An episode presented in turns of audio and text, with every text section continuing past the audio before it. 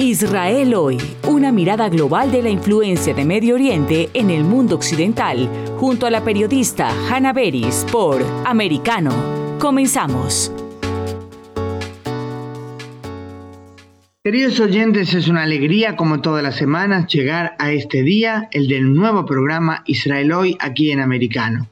Y hoy lo hacemos estrenando año. El domingo pasado, al salir las tres primeras estrellas en el firmamento, empezó el nuevo año judío 5783 ese es el cómputo según el calendario hebreo. Y lo hacemos, eh, por suerte, con la oportunidad de conversar con el rabino y educador Israel Diamen. Hola Israel, muchas gracias por acompañarnos. Muchas gracias, un saludo a todos los oyentes y un deleite compartir contigo. Quisiera comenzar preguntándote, todos conocemos el saludo, seguramente muchos de nuestros oyentes también, típico de la fiesta Shana que quiere decir buen año. ¿Por qué los judíos saludamos diciendo año bueno o buen año y no el muy conocido feliz año nuevo.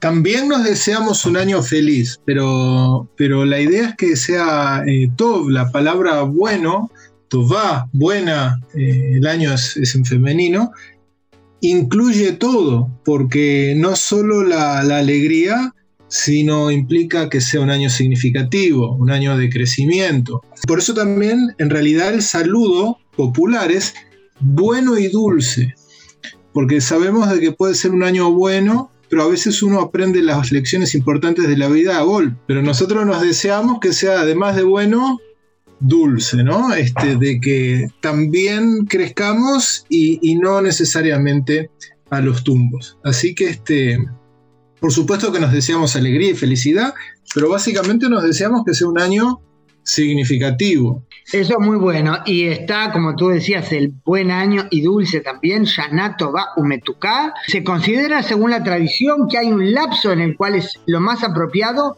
decir Yanato va Umetuká, ¿verdad? ¿Hasta cuándo? Estamos ahora en todo un periodo de las festividades, lo que se llaman los high holidays en, en inglés, o las fiestas o los días solemnes, que abarcan muchos días del séptimo mes. Es importante entender de que el, año nuevo no es en el primer mes.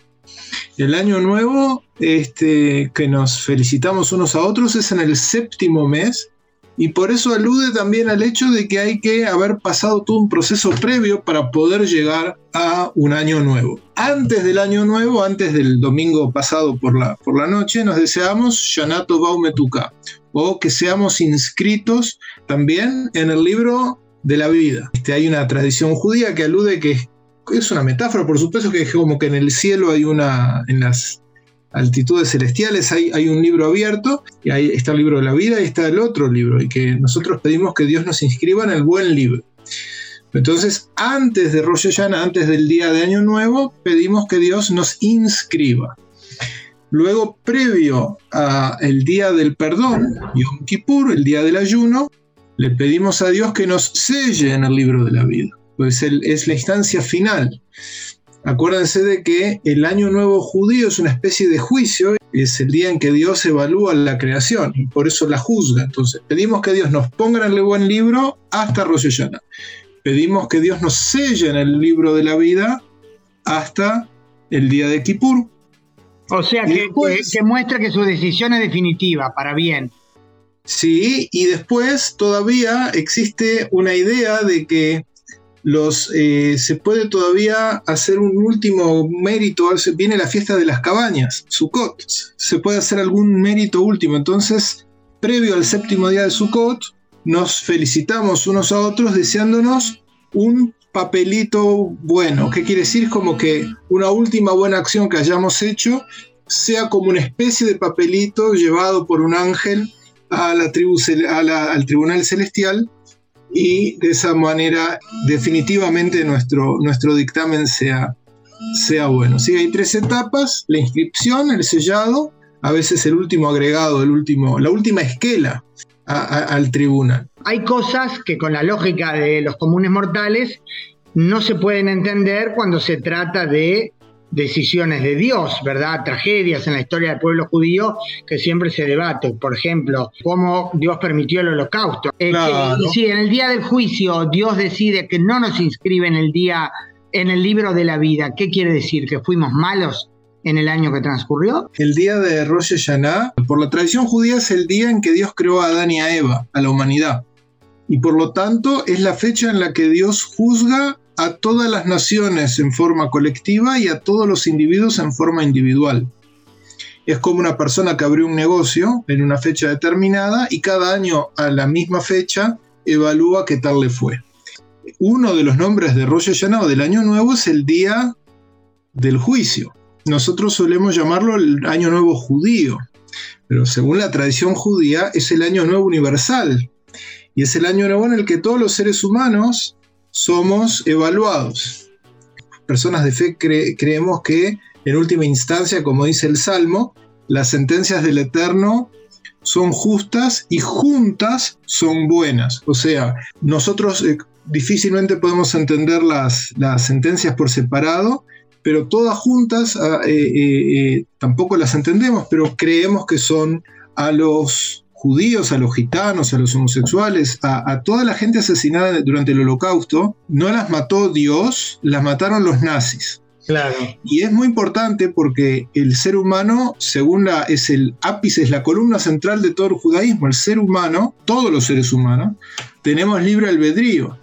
Y por cuanto que tenemos libre albedrío, podemos hacer el bien y hacer el mal y por eso mismo se nos considera responsables por nuestros actos y tenemos que rendir cuentas por nuestros actos cada año. Entonces el año nuevo, desde la perspectiva tradicional religiosa judía, es un día que por un lado es alegre, porque es un año más que estamos en familia, en comunidad, pero también es un día un poco tenso porque es el día del juicio. Pero entonces nos vestimos bien y vamos contentos a la sinagoga, a orar, etcétera, con la confianza de que quien nos juzga es alguien justo y es alguien bueno. Por supuesto que nadie tiene la intención acá de, si hay alguien, tanto sea judío o no judío, escuchando, de convencer a nadie de nada.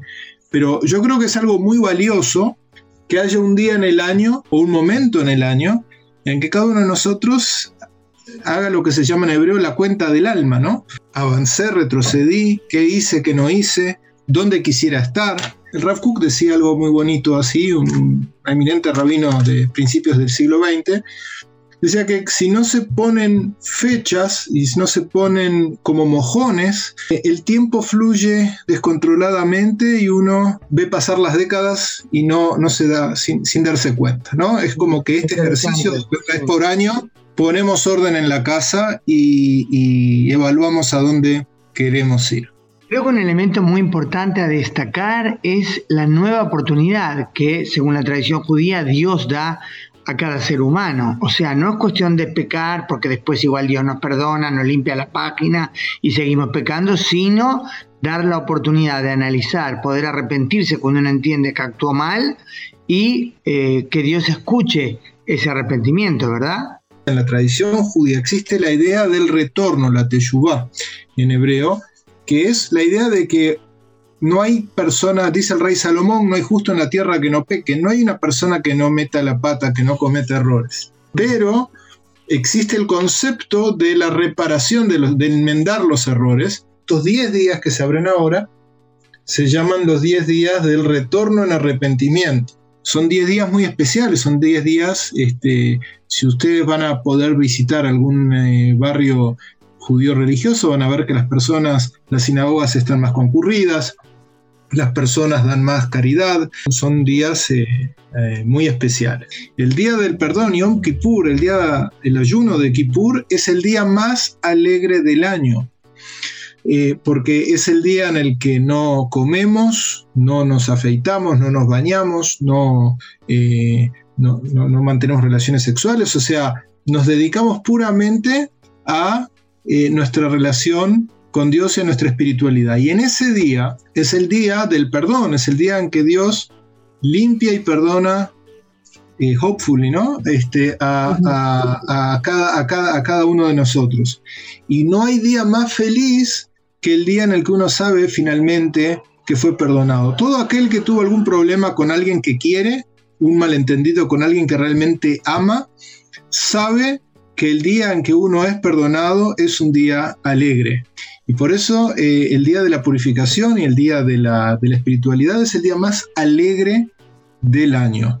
Por lo tanto es un ayuno, no es un ayuno de duelo luctuoso, es un ayuno para espiritualizarnos, para desconectarnos por un día del quehacer común, quebrar con la rutina y dedicarnos a meditar y a orar y a la introspección necesaria. Desde la alegría y desde, la expectativa positiva de que vamos a, a, ser perdonados y que vamos a tener mayor contacto con Dios. El Día del Perdón tiene dos dimensiones. Por un lado, el perdón relativo a las acciones del individuo, del judío respecto a Dios. Por otro, entre el judío y sus semejantes, ¿verdad? Dios no puede perdonar por faltas que cometimos con el prójimo. ¿Cómo se maneja eso? ¿Hay también además una es más importante que otra? Bueno, eh, el día del perdón es el día que si, uno ayuna, etcétera, puede limpiarlo a uno de las faltas cometidas contra Dios. Vale decir, este, digamos, de los pecados religiosos, ¿no? Haberse fumado un cigarro en Shabbat ah, o haber comido algo que no debía. Pero no menos importante es eh, obtener el perdón de las personas a las que, a las que eh, afectamos y agredimos a lo largo del año. Eh, Dios no puede perdonar algo que uno le hizo a otro. Alguien que alguien, lo que siempre se busca evitar en la tradición judía es que uno no se transforme en un religioso mala persona.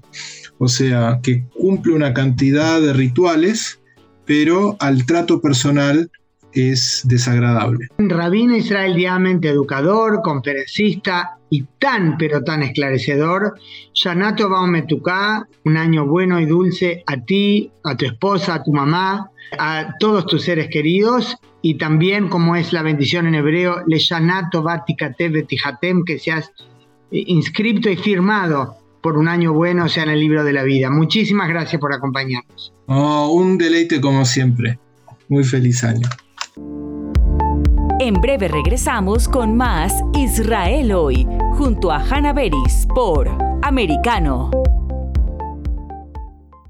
Israel hoy está disponible para ti cuando quieras. Accede a toda nuestra programación a través de nuestra aplicación móvil Americano. Descárgala desde Apple Store o Google Play y mantente informado con nosotros. Hello, I'm Mike Lindell, and due to your incredible support, the original My Slippers are almost completely sold out. As a special thank you, I am launching my brand new all season slippers, slides, and sandals for as low as $29.98. This is a limited time offer, so go to mypillow.com or call the number on your screen. Use your promo code, and you'll get all my new footwear for as low as $29.98. My all season slippers are made with my exclusive four layer design that you won't find in any other slipper.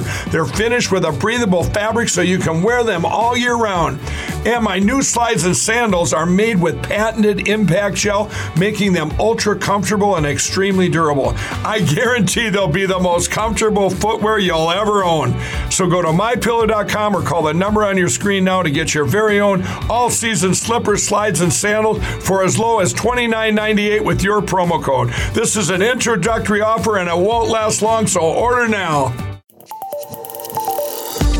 Acercándote a la verdad.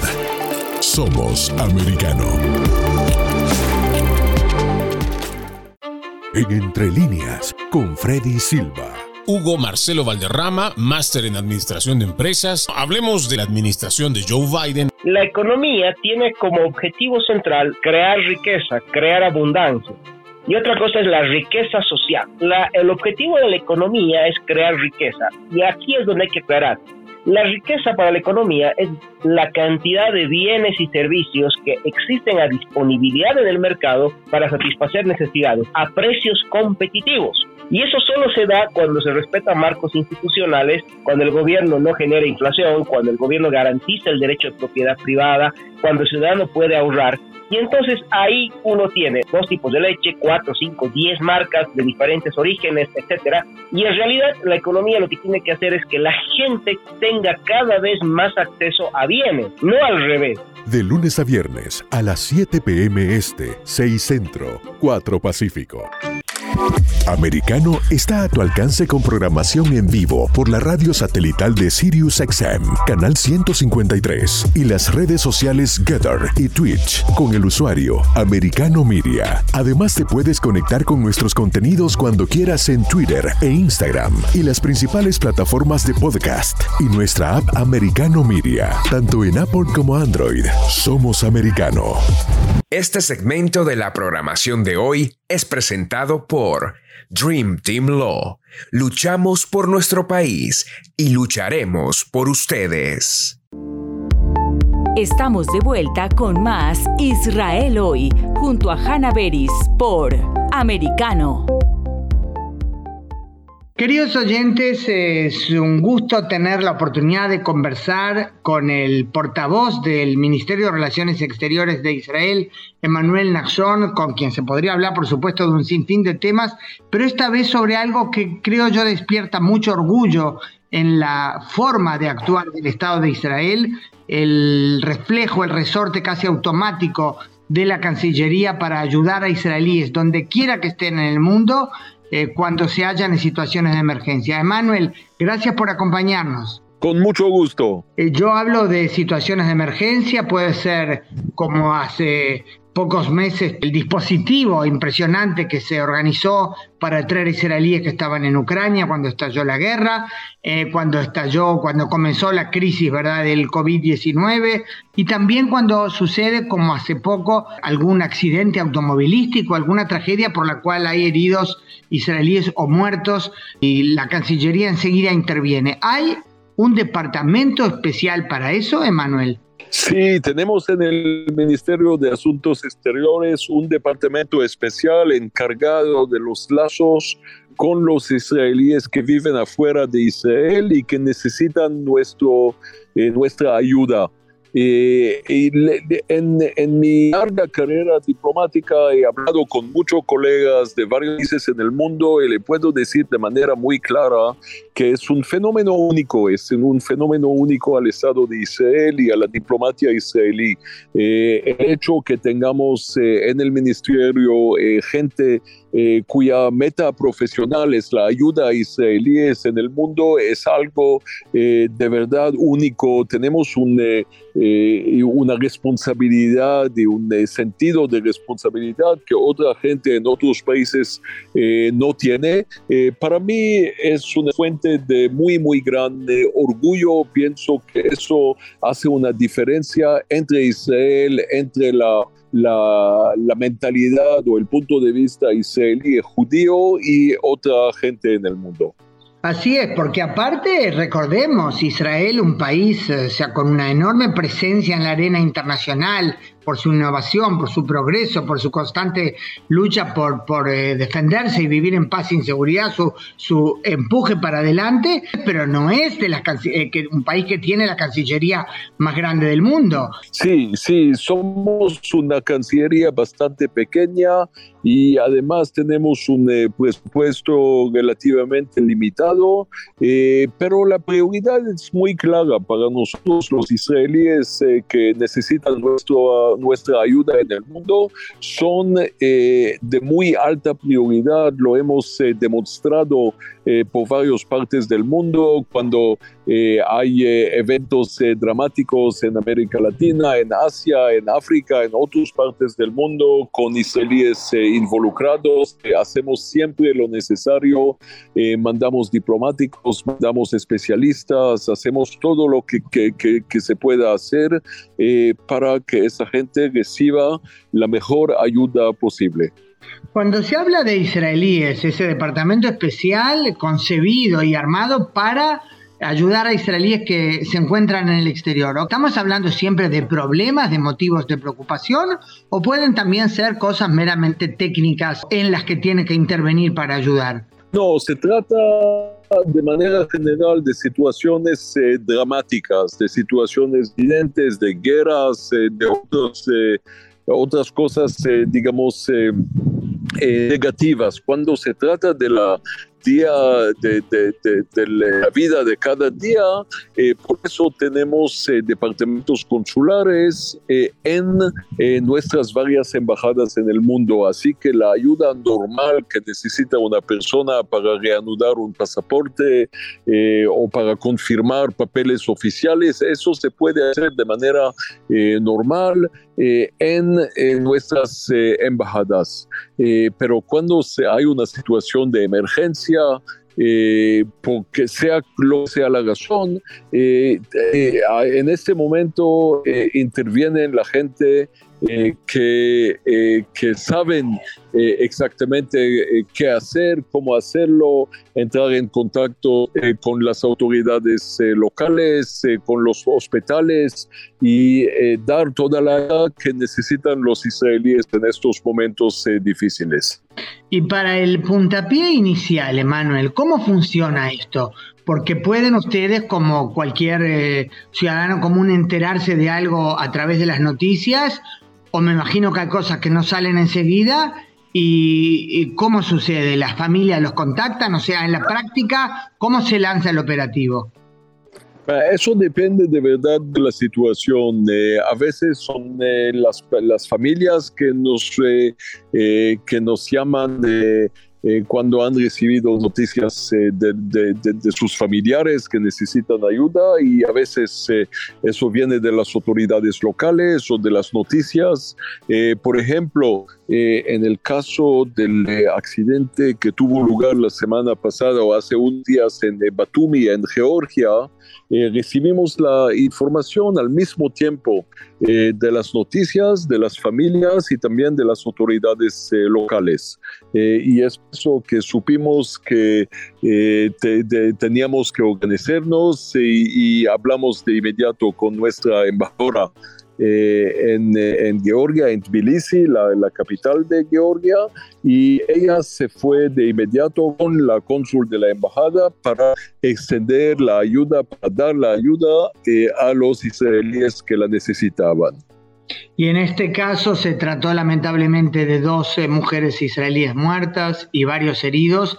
Se trajo los cuerpos y se trajo a los heridos para que sean internados en casa, en hospitales israelíes. Acá me imagino que es clave contar con una buena coordinación o cooperación de parte de las autoridades locales donde sea que estemos hablando, ¿verdad? Donde esté ocurriendo el, el problema por el cual hay que ayudar. ¿Se topan con problemas en general o funciona bien? No, de manera general funciona muy bien. Eh, para nosotros como diplomáticos israelíes eso es también una, es, siempre una prioridad muy alta. Yo también eh, cuando estuve de, embajador de Israel en eh, Bélgica, una de mis primeras prioridades fue de establecer buenos contactos con las autoridades locales, la policía, los hospitales, etcétera, para que podamos recibir y recibir la mejor ayuda en situaciones de emergencia. Eh, eso es eh, eh, lo que hace la, la diplomacia israelí diferente de otras diplomacias. Para nosotros la primera prioridad son los ciudadanos israelíes. Eso es claro y a pesar de los otros retos, de los retos políticos, de seguridad, económicos y otros aspectos, eh, la prioridad número uno son los ciudadanos felices y poder dar ayuda cuando la necesitan. Y sí, eso es muy notorio. Quiero mencionar al pasar, que sería por supuesto tema para otra entrevista, que si bien se pone el énfasis en los israelíes que precisan ayuda, Israel tiene también ese resorte humanitario realmente es automático prácticamente cuando hay un desastre en alguna parte del mundo, Israel ofrece ayuda, ha enviado en repetidas ocasiones a diferentes partes del mundo a misiones humanitarias, ¿verdad? Hospitales de campaña, también a la última guerra en Ucrania, la unidad de rescate de la Fuerza de Defensa de Israel, eso es un, siempre un esfuerzo muy, muy notorio que provoca seré reiterativa, un gran orgullo. Emanuel, en tu larga carrera diplomática, como has dicho, tú has estado en España, has estado eh, como embajador en Bélgica, el cargo hace pocos años, ¿verdad? Has tenido diferentes puestos. ¿Con qué situaciones de este tipo, de lo que estamos hablando, has tenido que lidiar, o, mejor dicho, acaso se ha dado que tú en, en tus funciones has tenido que, que ocuparte de este tipo de, de necesidad de atender dramas en los que están involucrados israelíes? O eso ocurrido varias veces en eh, mis diferentes cargos eh, afuera de Israel.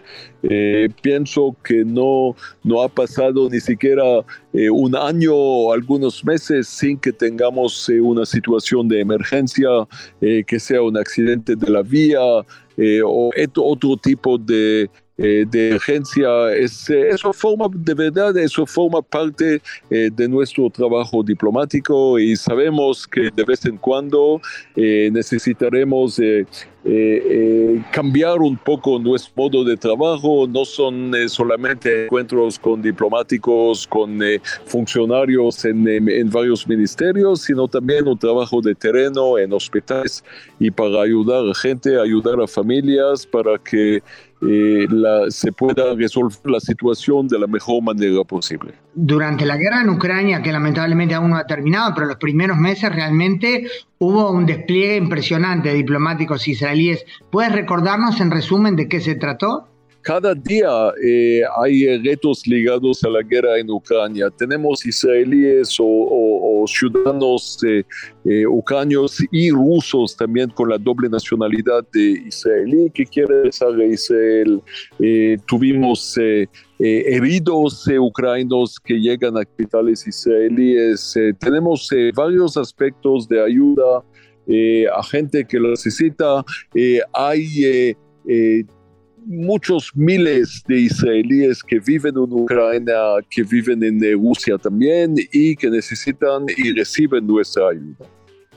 Y realmente hubo diplomáticos enviados especialmente, diplomáticos de embajadas israelíes en diferentes partes de Europa que se movilizaron hacia las fronteras de Ucrania con sus países eh, vecinos en las partes donde se podía para, para ir eh, a ayudar. Em, y durante la pandemia también, ¿verdad? Se devolvió israelíes que estaban en el exterior y querían estar en casa antes de atascarse fuera del país. Sí, por supuesto, eso eh, es el reflejo, yo diría, el reflejo que natural de cada israelí. Sabe que en situación de emergencia eh, mejor llegar a casa. Eh, es aquí que se pueden cuidar de los israelíes de la mejor manera posible. Muy bien, te agradezco mucho, Emanuel Nachson, portavoz del Ministerio de Relaciones Exteriores de Israel, que siempre tengamos temas de estos, si bien sobre dramas, pero sobre la reacción positiva de Israel para poder esclarecer. Muchísimas gracias. Muchas gracias por esta entrevista y espero solamente buenas noticias con respecto a Elías que viven eh, o que están afuera de Israel. En todo caso, Shanato va un muy buen año para todos. En breve regresamos con más Israel hoy, junto a Hannah Beris por Americano. Israel hoy está disponible para ti cuando quieras. Accede a toda nuestra programación a través de nuestra aplicación móvil americano. Descárgala desde Apple Store o Google Play y mantente informado con nosotros. Hello, I'm Mike Lindell, and due to your incredible support, the original My Slippers are almost completely sold out. As a special thank you, I am launching my brand new all season slippers, slides, and sandals for as low as $29.98. This is a limited time offer, so go to mypillow.com or call the number on your screen. Use your promo code, and you'll get all my new footwear for as low as $29.98. My all season slippers are made with my exclusive four layer design that you won't find in any other slipper. They're finished with a breathable fabric so you can wear them all year round. And my new slides and sandals are made with patented impact gel, making them ultra comfortable and extremely durable. I guarantee they'll be the most comfortable footwear you'll ever own. So go to mypillow.com or call the number on your screen now to get your very own all season slippers, slides, and sandals for as low as $29.98 with your promo code. This is an introductory offer and it won't last long, so order now. Acercándote a la verdad.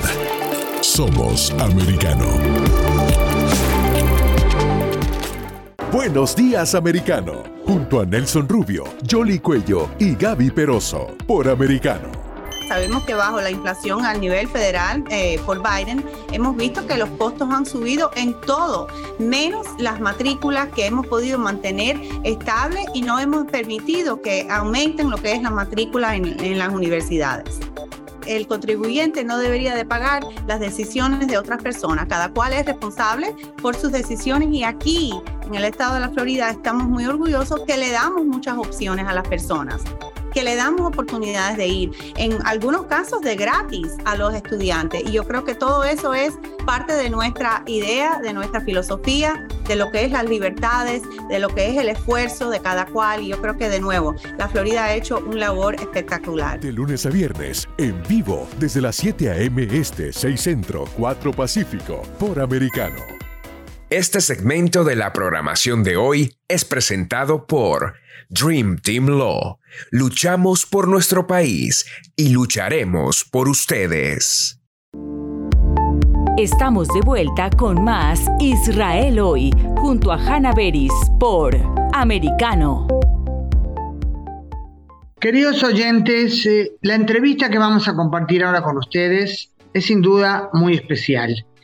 Es por un lado una entrevista que seguramente puede estrujar el corazón y que también puede servir de impresionante aliento para lidiar con las dificultades que la vida nos depara a veces, ¿verdad? Y con la convicción de que hay que seguir adelante. Eh, tenemos el privilegio de em, contactarnos ahora con Eric. Espera, ¿por qué me trabé? Ahí no sé, pero voy a retomar, discúlpame. No hay problema.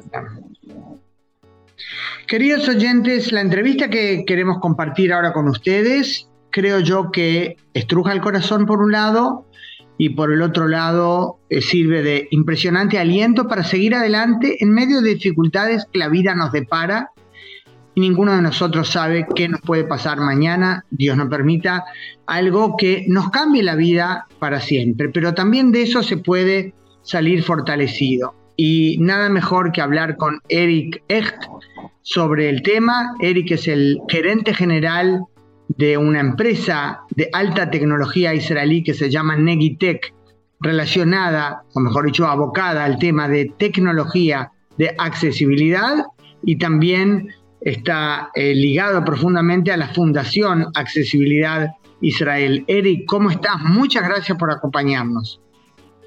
Hola, Hanna. Gracias por la entrevista. Un gusto hablar contigo y con los oyentes. Y yo te agradezco de entrada, porque antes de realizar la entrevista estuvimos conversando, por supuesto. Conozco muy poquito de tu historia, tú nos vas a compartir más detalles, pero ya sé, eh, no tengo duda, que de aquí numerosos oyentes van a salir con más proporciones en la vida, ¿verdad? Con esas esos sentimientos que dan fuerza cuando a veces uno se queja de las cosas pequeñas que pasan todos los días y cuando conoce las razones, digamos situaciones que realmente deberían ser motivos de, de gran angustia y ve cómo otros lidian con ellas, dicen, ¿y yo de qué me estoy quejando? Eric, tú a los 27 años, hoy tenés 50, tuviste un accidente por el cual quedaste cuadripléjico, ¿verdad?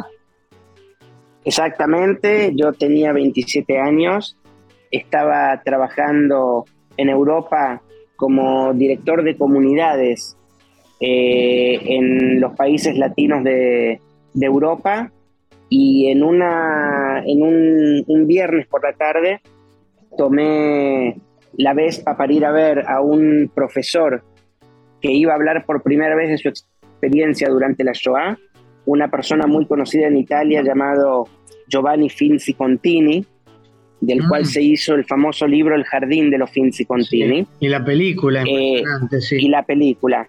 Y estaba yendo a la casa del profesor y en un, en un semáforo yo frené.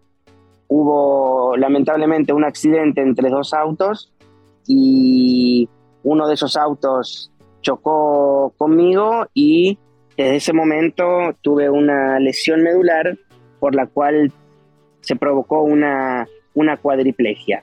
Como yo te, contaba antes, Vos imaginate que yo tenía 27 años, tenía un trabajo que yo adoraba y consideraba realmente fabuloso, estaba muy bien establecido con, con mi pareja, muy bien establecido también en mi base que era Italia, y de un momento para el otro la vida te cambia radicalmente. Realmente. volver a vivir. Sí, ahí, está. O sea, dramáticamente, de punta a punta, todo cambió. Y también va cambiando la forma en que uno em, se refiere a la nueva situación, ¿verdad? La actitud, el encare, la, la mentalidad con la que vas reaccionando. ¿Cómo fueron las etapas, en resumen? Mira, como cualquier trauma que sufre una persona, tiene diferentes etapas.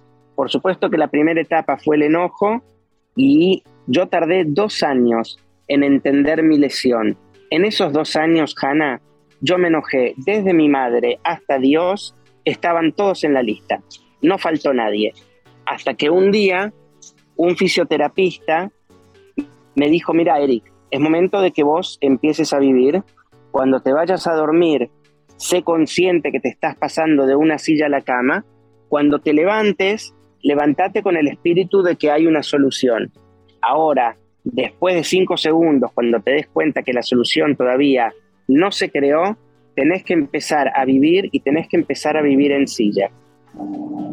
¿Y eso eh, qué significa? O sea, cuando, digamos, uno cambia el chip en la cabeza y entiende que tiene que hacer un cambio. ¿Qué significa hacer un cambio? Dejar de culpar al mundo o a Dios o a tu mamá o a quien sea y decir, bueno, lo que ya está, lo que ya ocurrió no lo puedo cambiar, de ahora en más que hago. ¿Ese es el cambio? El cambio principal significa dejar de estar en pausa, dejar de vivir pensando yo hasta que no haya una solución y yo vuelva a caminar, estoy en pausa. El cambio significa sacar la pausa, poner play, empezar a vivir, seguir buscando la solución, pero mientras uno está viviendo y mientras uno tiene que recuperar todo lo que tenía en las diferentes formas posibles que puedan ser. Desde el momento de volver a trabajar, volver a buscar una pareja, entablar una relación diferente con la familia, entender que uno ya no es autosuficiente, que esa fue una de las cosas más difíciles que hay, porque yo, Hanna, desde el momento que tuve el accidente, vivo con una persona que me asiste 24 horas, que es la persona que me ayuda a vestirme, que es la persona que me ayuda a bañarme, que es la persona que me ayuda en todo lo que a mí me hace falta. Y aprender significa también que yo no estoy postrado en una silla, sino que yo simplemente necesito ayuda. Entonces, recibir la ayuda que necesito y tratar de ser lo más que pueda autosuficiente con el resto de las cosas. Muy, muy fuerte tu descripción en palabras tan sencillas y con un tono, Eric, que irradia realmente aliento y una gran firmeza. Me imagino que uno de los grandes desafíos consiste en encontrar el equilibrio entre ser consciente de que precisas ayuda, como dijiste, 24 horas al día para todo, y al mismo tiempo irradiar una forma de actuar ante la vida que no inspire lástima, porque vos haces muchas cosas. Absolutamente. Es más, yo te voy a contar cómo fue que yo entendí mi lesión, cuando me quebré y entendí de que yo no podía seguir así. El día que vino a visitarme mi hermana al hospital donde yo estaba internado y yo intenté cortar una manzana y no pude, porque no tengo la capacidad en las manos para tener la fuerza para cortar una manzana. Ese clic me lo hizo, esa situación me hizo pensar, bueno, yo acá necesito ayuda y el resto es vida. Yo no puedo seguir así. Qué fuerte, qué fuerte. También tener la sabiduría de, comprender las cosas, pero no solo eso. Tuviste también la valentía, Eric, o sea, no solamente decir, bueno, aprieto el start de nuevo, sino de Mm, a partir de tu, llamémosle tragedia, ¿verdad? Ese gran drama que viviste, también sacar fuerzas para hacer cosas productivas que ayuden a gente que en distintos niveles, con distinta intensidad, lidian con problemas eh, de accesibilidad, ¿verdad? O sea, problemas de limitaciones, eh, problemas, o sea, limitaciones que sufren, lo cual les causa serios problemas, y hay que ver qué soluciones técnicas se pueden dar, ¿verdad? Para eh, lidiar con esas limitaciones. Bueno, esto que vos acabas de decir también implica el hecho de hacer el clic y empezar a vivir, porque en ese empezar a vivir y experimentar cosas nuevas, yo me fui dando cuenta que había un montón de cosas que estaban faltando, qué cosas no me eran cómodas a mí, cómo yo lo podía mejorar, qué cosas necesitaba, con quién podía hablar para que las cosas que yo necesito sean más accesibles. Entonces ahí entra mi conexión con la Fundación Accesibilidad de Israel y después empezar a desarrollar instrumentos que puedan ayudar no solamente a mí en mi cuadriplegia, sino a personas que tienen una hemiplegia, una paraplegia, una discapacidad visual, una discapacidad auditiva, una discapacidad cognitiva. Yo descubrí con mi lesión y con mi accidente el mundo de la discapacidad, porque hasta que yo tuve el accidente, Hanna, si vos me preguntabas qué es una persona en silla de ruedas, yo te iba a decir una persona que no camina y no tenía más conocimiento que ese. Entonces, dentro del aprendizaje, también está el hecho que una persona con discapacidades tiene que entender que el resto del mundo no conoce el mundo de las discapacidades. Entonces uno tiene que tener paciencia y sobre todo uno tiene que saber explicar y tiene que aprender a no enojarse si del otro lado la respuesta no es como la que nosotros esperamos. Qué fuerte eso, pero además tú mismo eh, fuiste aprendiendo, o sea, como dijiste, conociste el mundo de la discapacidad, también sobre problemas con los que lidian eh, personas con otras discapacidades ajenas a las tuyas quizás, porque por suerte me imagino con lo poquito que puedo alcanzar a conocerte de, lo que hemos hablado, eh, estarás agradecido que podés hablar, que podés ver, que podés sentir el gusto de la comida, o sea, hay diferentes tipos de problemas y, por tu problema, por tu discapacidad física, has aprendido a desarrollar la sensibilidad respecto a otro tipo de dificultades, ¿verdad? Totalmente, vos pensás que nosotros lidiamos en el mundo de las discapacidades y en el mundo de la accesibilidad con diferentes tipos de discapacidades que van desde la auditiva, visual, cognitiva, emocional y motriz. Yo soy una persona con una discapacidad motriz, pero hay que lidiar, la sociedad tiene que lidiar con los cinco tipos de discapacidades. Entonces tiene que haber solución y tiene que haber un, lo que yo llamo un lobby por parte del Estado para que las personas con discapacidades puedan llegar del punto A al punto B con la mayor autonomía posible. que Israel es modelo a nivel mundial, soluciones tecnológicas para accesibilidad, la base de eso debe ser la conciencia social al respecto, ¿verdad? Hace 35 años Israel era un desierto en materia de accesibilidad. Hoy día Israel le brinda agua potable al mundo en materia de accesibilidad. vamos a una tanda publicitaria y enseguida volvemos. En breve regresamos con más Israel hoy, junto a Hannah Beris por Americano. Israel hoy está disponible para ti cuando quieras. Accede a toda nuestra programación a través de nuestra aplicación móvil americano. Descárgala desde Apple Store o Google Play y mantente informado con nosotros. Hello, I'm Mike Lindell, and due to your incredible support, the original My Slippers are almost completely sold out. As a special thank you, I am launching my brand new all season slippers, slides, and sandals for as low as $29.98. This is a limited time offer, so go to mypillow.com or call the number on your screen. Use your promo code, and you'll get all my new footwear for as low as $29.98. My all season slippers are made with my exclusive four layer design that you won't find in any other slipper. They're finished with a breathable fabric so you can wear them all year round. And my new slides and sandals are made with patented impact shell, making them ultra comfortable and extremely durable. I guarantee they'll be the most comfortable footwear you'll ever own. So go to mypillow.com or call the number on your screen now to get your very own all season slippers, slides, and sandals for as low as $29.98 with your promo code. This is an introductory offer and it won't last long, so order now. acercándote a la verdad. Somos americano. Este segmento de la programación de hoy es presentado por Dream Team Law. Luchamos por nuestro país y lucharemos por ustedes. Estamos de vuelta con más Israel hoy, junto a Hannah Beris por Americano.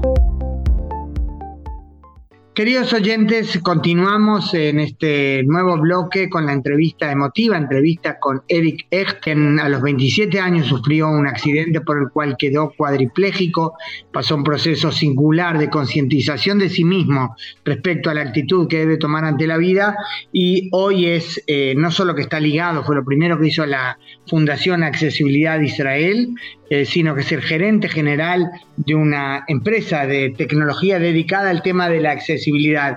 Y Eric, me decías que Israel eh, es un modelo ¿sí? a nivel mundial en este tema. Explícame un poquito más en detalle a qué nos referimos. Israel hoy día es lo que se denomina un caso de estudio a nivel mundial en materia de accesibilidad universal y no solamente para personas con discapacidades. Una mujer que va con un cochecito y le va a ser más fácil subir por una rampa que por unas escaleras, o los adultos mayores van a utilizar una rampa más fácil que subir por escaleras.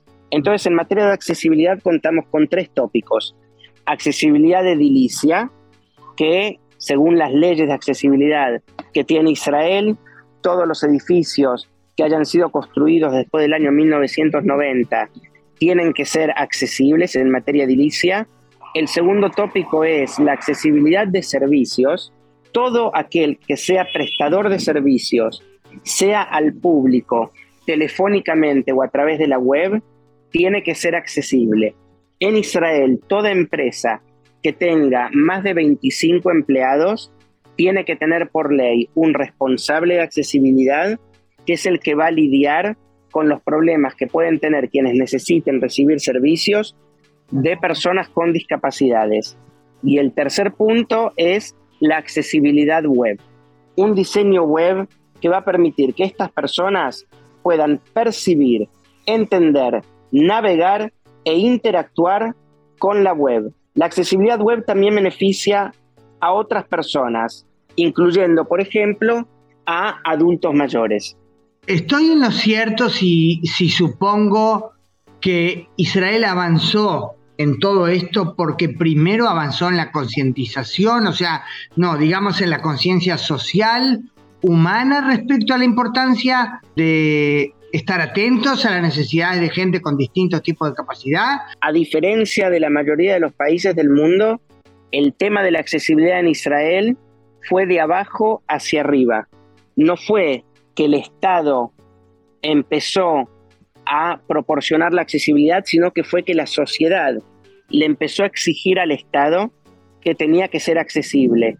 Esta es la gran diferencia, este es el plus más grande que tiene el sistema de accesibilidad en Israel.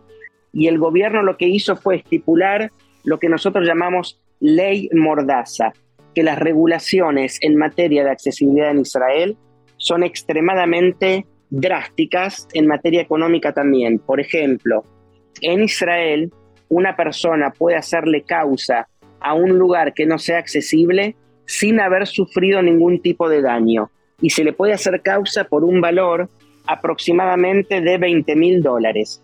Por ejemplo, si yo voy a un restaurante y hay un escalón en la entrada, yo le puedo hacer causa al restaurante por el simple hecho que quizás me podría llegar a pasar algo. Entonces, al tener ley mordaza, la gente se hace accesible, porque le va a costar mucho más económico ser accesible que tener que pagar las multas. Cuando hablaste antes de exportar al mundo, ¿verdad? Modelos de accesibilidad. Eh, sí. ¿Te referías eh, solamente al nivel que se logró en Israel o realmente al hecho que de otros países toman ideas o Israel comparte con otras sociedades logros en este campo. No, Israel comparte con otras sociedades logros en este campo. La Fundación Accesibilidad de Israel todos los años tiene una conferencia internacional de la cual vienen de los diferentes países del mundo un público aproximadamente, de casi 100 participantes. y ahí se debaten ideas, se muestra qué es lo último que ha tenido Israel en materia de tecnología para las diferentes discapacidades. Eh, por ejemplo, Israel desarrolló un GPS para personas con una discapacidad auditiva. Eh, hay una cadena de, hamburguesas muy famosa ¿ah? en el mundo y acá en Israel cualquier persona que tenga una discapacidad mm, visual conecta su teléfono una vez que está en la entrada y le va diciendo a través del teléfono y el auricular dónde se tiene que mover, dónde están las cajas, dónde tiene que hacer su orden. Esto es uno de los modelos que hay. Pero en materia de tecnología en accesibilidad, Israel debe tener aproximadamente unos 50 productos. El más famoso son los anteojos de Orcam. Se trata de unos dispositivos especiales, unos lentes que de hecho dicen a quien los usa qué es lo que está viendo el lente. No es que permite a la persona que empieza, empiece a ver, pero les dice lo que está allí. Eso es impresionante. Me consta que en América Latina, hace en otros lados también, embajadas de Israel han donado esos equipos eh, como parte de su trabajo ante la sociedad civil, ¿verdad? El país donde está. Es eh, impresionante. Exactamente, no solamente se ha, se ha donado eh, tecnología, yo he participado de varios cursos ad honorem a través de diferentes embajadas de Israel en el mundo para capacitar a personal de diferentes gobiernos en todo lo que tiene que ver con accesibilidad de servicios. Es un mensaje en sí, la fuerza que tú sacaste, Eric, de una situación tan difícil a nivel personal, eh, para no solo seguir adelante por tu vida, sino aportando a la vida de los demás. Yo, si me permitís, Hanna, voy a dar un consejo a todas las personas que se encuentren o tengan interacción por primera vez con personas con discapacidades. Por favor. La cosa más importante es siempre preguntar. Y la primera pregunta es muy simple, es si necesitas ayuda. Si la persona dice que no, no hay que enojarse, no hay que pensar, ay, mira, yo trato de ayudarlo y él no quiere.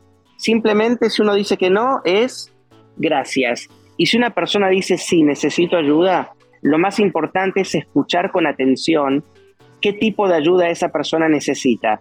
Te agradezco muchísimo, Eric Echt, gerente general de Negitech, empresa de tecnología israelí en temas de accesibilidad. No tengo palabras, muchísimas gracias. Gracias a vos, Hanna, por la entrevista. Muchas gracias. En breve regresamos con más Israel hoy, junto a Hanna Beris por Americano. Israel hoy está disponible para ti cuando quieras. Accede a toda nuestra programación a través de nuestra aplicación móvil americano. Descárgala desde Apple Store o Google Play y mantente informado con nosotros. Hello, I'm Mike Lindell, and due to your incredible support, the original My Slippers are almost completely sold out. As a special thank you, I am launching my brand new all season slippers, slides, and sandals for as low as $29.98. This is a limited time offer, so go to mypillow.com or call the number on your screen. Use your promo code, and you'll get all my new footwear for as low as $29.98. My all season slippers are made with my exclusive four layer design that you won't find in any other slipper. They're finished with a breathable fabric so you can wear them all year round.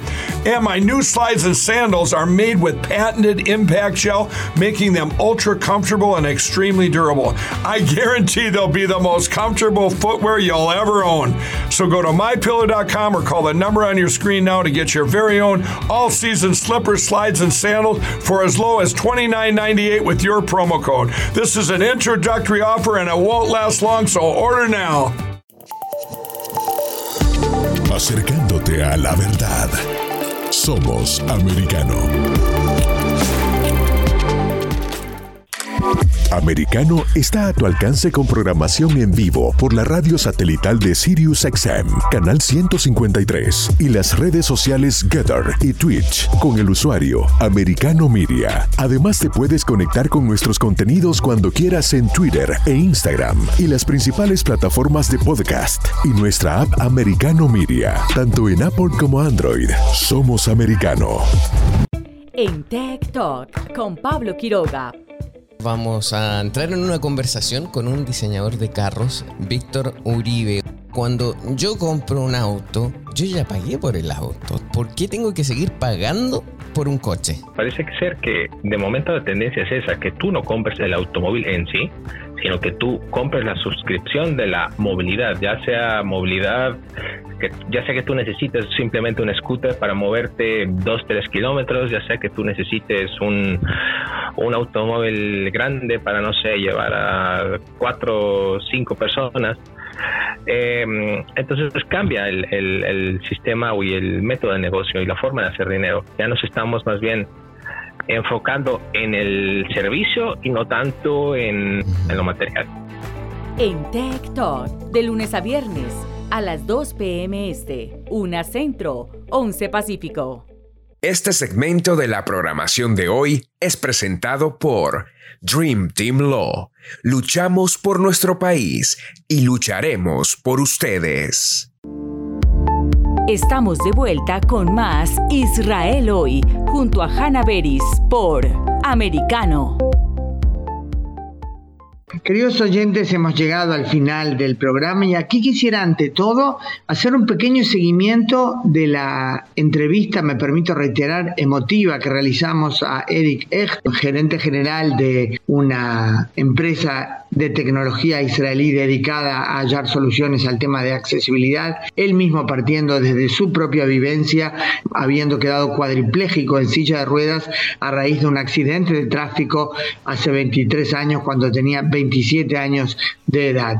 Eric eh, nos pidió transmitir su mail, su correo electrónico, para que todo aquel que quiera dirigirse a plantear un problema, a preguntar, a consultar, pueda hacerlo y él hará lo que siempre hace tratar de ayudar a los demás. Pues pueden anotar, lo vamos a deletrear, E-R-I-C-H-E-C-H-T arroba me.com. Ese es el mail, se pueden dirigir allí por cualquier eh, tema que quieran plantear. Em, quisiéramos además en este último bloque dar unas pinceladas, unos comentarios, algunos temas de actualidad. Como recordarán eh, quienes nos siguen hace meses, hemos tratado el tema repetidamente, eh, la guerra en Ucrania supuso para Israel no un dilema desde el punto de vista moral, ya que estuvo claro desde el principio que condena la guerra y la invasión rusa a Ucrania, pero sí el hecho que Paralelamente a esa condena, em, Israel quería mantener buenas relaciones con Moscú por sus propias necesidades estratégicas, siendo un país que aún lidia eh, con desafíos a su seguridad, también desde zonas en las que Rusia opera, y estamos hablando, por supuesto, más que nada de Siria. Eh, pero em, eh, también ha habido pronunciamientos muy duros de Israel contra Rusia, a pesar de ese delicado equilibrio que se quiere mantener. Y el martes por la noche, apenas terminó Rosh la festividad de Año Nuevo, la Cancillería israelí publicó un comunicado tajante en el que em, dice claramente, Israel reconoce la soberanía e integridad territorial de Ucrania y se opone a los resultados de los plebiscitos en los distritos orientales de Ucrania. Algo así como diciendo, no me vengan con el 90 y pico por ciento ¿verdad? de apoyo que eh, seguramente Putin sabe arreglar. Eh, nosotros reconocemos que eso es parte de Ucrania. Creo que fue interesante. Y eso eh, se publicó justamente el mismo día en que por primera vez llegaron aquí, tras haber llegado numerosos civiles a recibir tratamiento en Israel, tratamiento médico, llegaron por primera vez dos hombres y serán en total eh, algunas decenas que fueron heridos en combate, soldados ucranianos que perdieron miembros a raíz de, de la situación tan terrible que vive su país eh, serán atendidos en centros de rehabilitación, estos dos primeros en el centro médico Shiva Telasomer y otros, cada uno será enviado a otro hospital según la necesidad. Otro tema muy a la rápida, porque se nos termina el tiempo, es destacar el recrudecimiento de la violencia, más que nada desde la zona de Jenin, cuando oyen en las noticias sobre numerosos palestinos muertos por las fuerzas de seguridad. Recuerden que se trata de requeridos armados que según inteligencia israelí estaban preparando atentados de envergadura contra blancos civiles y militares de Israel. Cinco de ellos, por ejemplo, fueron eliminados esta semana, eh, el miércoles último, y todo en el marco de la lucha antiterrorista que tiene que librar Israel. Queridos oyentes, pues es el final de nuestro programa, será hasta la próxima semana. Israel hoy, una mirada global de la influencia de Medio Oriente en el mundo occidental, junto a la periodista Hannah Beris, cada sábado, 2 p.m. Este, 1 Centro, 12 Pacífico, por Americano. Israel hoy está disponible para ti cuando quieras. Accede a toda nuestra programación a través de nuestra aplicación móvil americano. Descárgala desde Apple Store o Google Play y mantente informado con nosotros. Donde vive la verdad. Somos americano. This podcast is a part of the C Suite Radio Network. For more top business podcasts, visit c-suiteradio.com.